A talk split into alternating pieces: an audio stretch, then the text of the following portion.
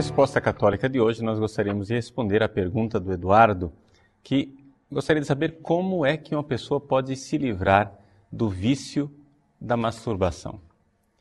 Pois bem, a pergunta ela é cabível, no entanto é complexa. Em primeiro lugar, é necessário dizer bem claro que em todas as circunstâncias, a masturbação é sempre considerada um pecado. E esse é o ensinamento da Igreja ao longo dos séculos.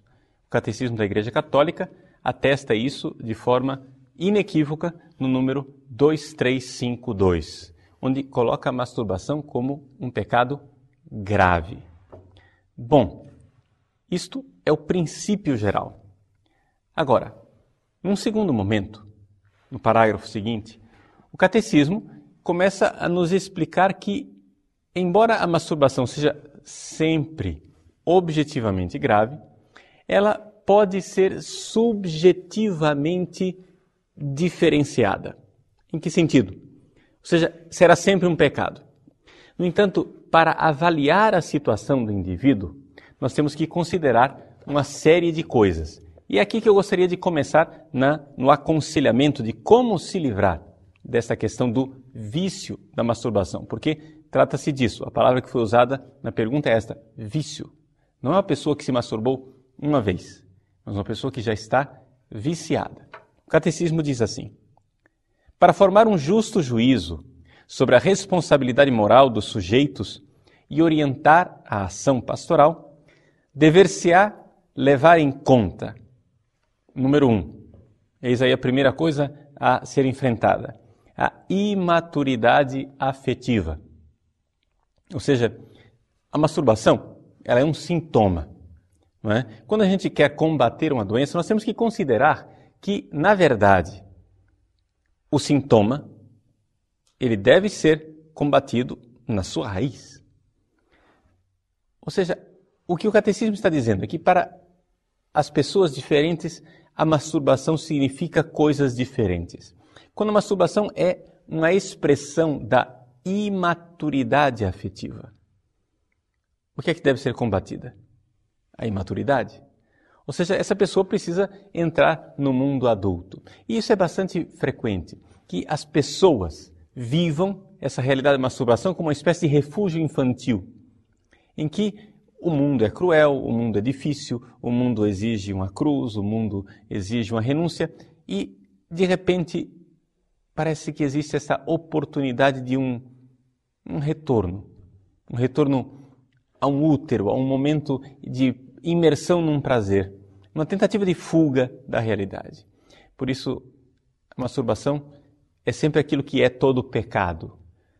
É uma promessa de uma felicidade que não se realiza. A masturbação deve ser, em primeiro lugar, desmascarada assim. Veja, nós precisamos nos lembrar que o principal órgão sexual que nós temos é o cérebro. E é isto que o demônio usa. A arma principal que o demônio tem para nos arrastar para o pecado é uma mentira, é uma promessa.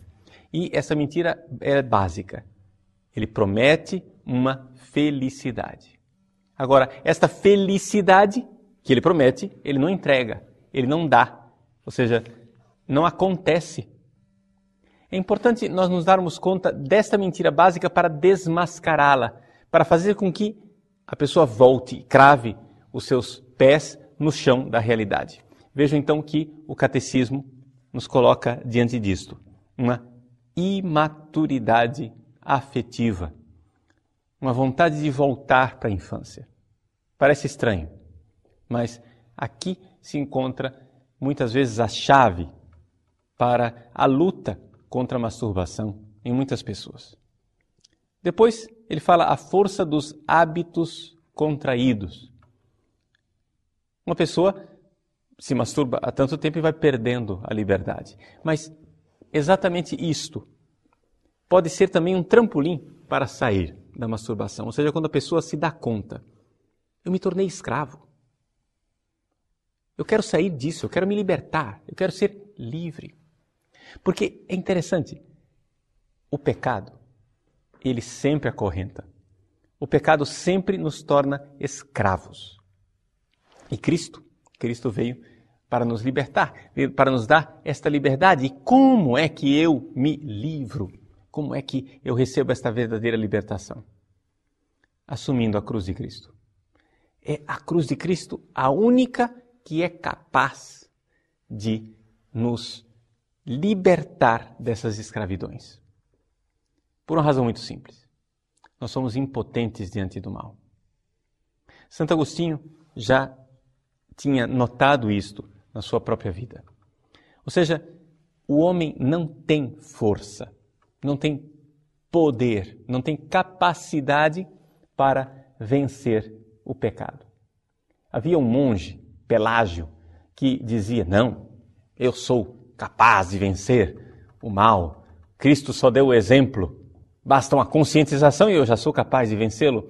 Pois bem, a igreja sempre rejeitou o pelagianismo, sempre rejeitou esta pretensão de que nós sejamos capazes de vencer a maldade com nossas próprias forças.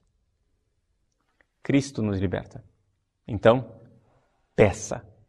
Eis aí um segundo momento muito importante para a libertação do vício da masturbação. O primeiro, a maturidade de cravar os pés no chão.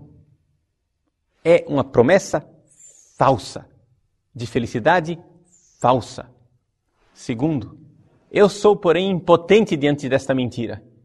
Mas Cristo me liberta, então peça. Isso é bem concreto e real. Peça o dom da castidade. Se você pedir, suplicar, você receberá. Mas é necessário pedir. E é necessário pedir com sinceridade. Pedir com força, pedir com, como quem acredita realmente. Aqui que está a grande realidade do pecado.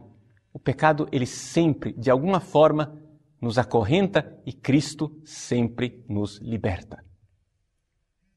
Terceira coisa que o catecismo nos recorda. Ele diz assim: existe também um estado de angústia e outros fatores psíquicos ou sociais. Vejam que o catecismo faz uma lista de coisas para diminuir, diminuir a culpabilidade da masturbação. Mas exatamente esta lista que diminui a culpabilidade é uma lista interessantíssima, porque ela bate uma radiografia de por que é que as pessoas então estão escravas. Entende? Ou seja, se você está diante de um pecado grave e a sua culpa é menor, é porque você está escravizado. Então aqui nós temos o quê? Um estado de angústia. É o terceiro ponto que o catecismo apresenta. Mas por que é que eu me angustio? A palavra angústia quer dizer essa realidade do aperto do coração. É necessário que você tenha uma visão mais ampla. Saia desse mundo angusto, desse mundo apertadinho em que você começa a enxergar o céu. Eis aqui a outra realidade muito positiva e objetivamente importante. Meu irmão, a felicidade não é nessa terra. A felicidade é no céu. Vejam, as pessoas que caem em todo tipo de pecado, não só masturbação, pecam porque querem ser felizes. Pecam porque querem o paraíso aqui. Pecam porque querem agora, já. Paraíso e felicidade perfeita. Não é aqui. Você está vivendo num mundo angusto, num mundo muito estreito. E o resultado disso realmente é angústia. Porque quando você começa a ver que a felicidade que você almeja, que a felicidade que você busca não está à disposição, você começa a se angustiar. E quantas pessoas se masturbam por angústia, aflição e frustração? Isso é uma coisa que nós encontramos no confessionário com muita frequência. Quando você pergunta para o rapaz ou para a moça que está viciado em masturbação, pergunta para ele: escuta, mas e o custo-benefício? Ou seja, vale a pena o prazer que você está obtendo com aquilo que você está vivendo? A resposta, muitíssimas vezes, de forma mais frequente do que nós podemos imaginar, é não. Ou seja, as pessoas já estão começando a chegar no absurdo do sexo sem prazer. No absurdo de que não alcançam o prazer que gostariam e se masturbam somente por frustração e angústia. Vejam, eu aqui fiz um panorama geral de um assunto muito delicado e muito amplo. Por quê? Porque a masturbação ela tem uma raiz e uma causa em cada pessoa diferente.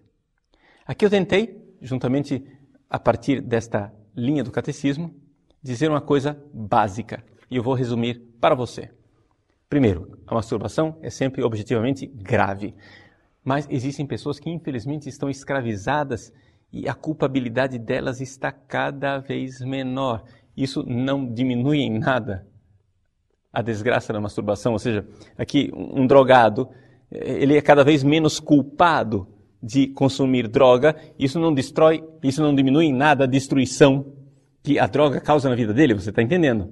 Ou seja, o, a pessoa que é inveterado no pecado da masturbação tem uma liberdade cada vez menor e, no entanto, uma destruição cada vez maior no seu coração e na sua capacidade de amar, porque o sexo está ligado à nossa capacidade de amar e nós viemos a esse mundo para amar. Então, o que fazer? Três coisas. Desmascarar a mentira do inimigo que promete uma felicidade que ele não dará. Segundo, abraçar a cruz de Cristo. Isso quer dizer, bem concretamente, fazer penitência, saber que Ele é o vencedor e pedir, suplicar, confiante nele que é vencedor, o dom, a graça da castidade. Peçamos a graça da castidade. Todos nós, todos nós. Quem tem esse problema e quem não tem, precisamos pedi-la. Terceiro, crer e esperar no céu.